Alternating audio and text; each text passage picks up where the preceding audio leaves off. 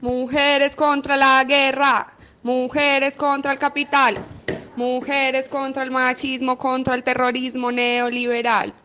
Desde Medellín, saluda Laura para que nos movilicemos hasta que la dignidad se haga costumbre.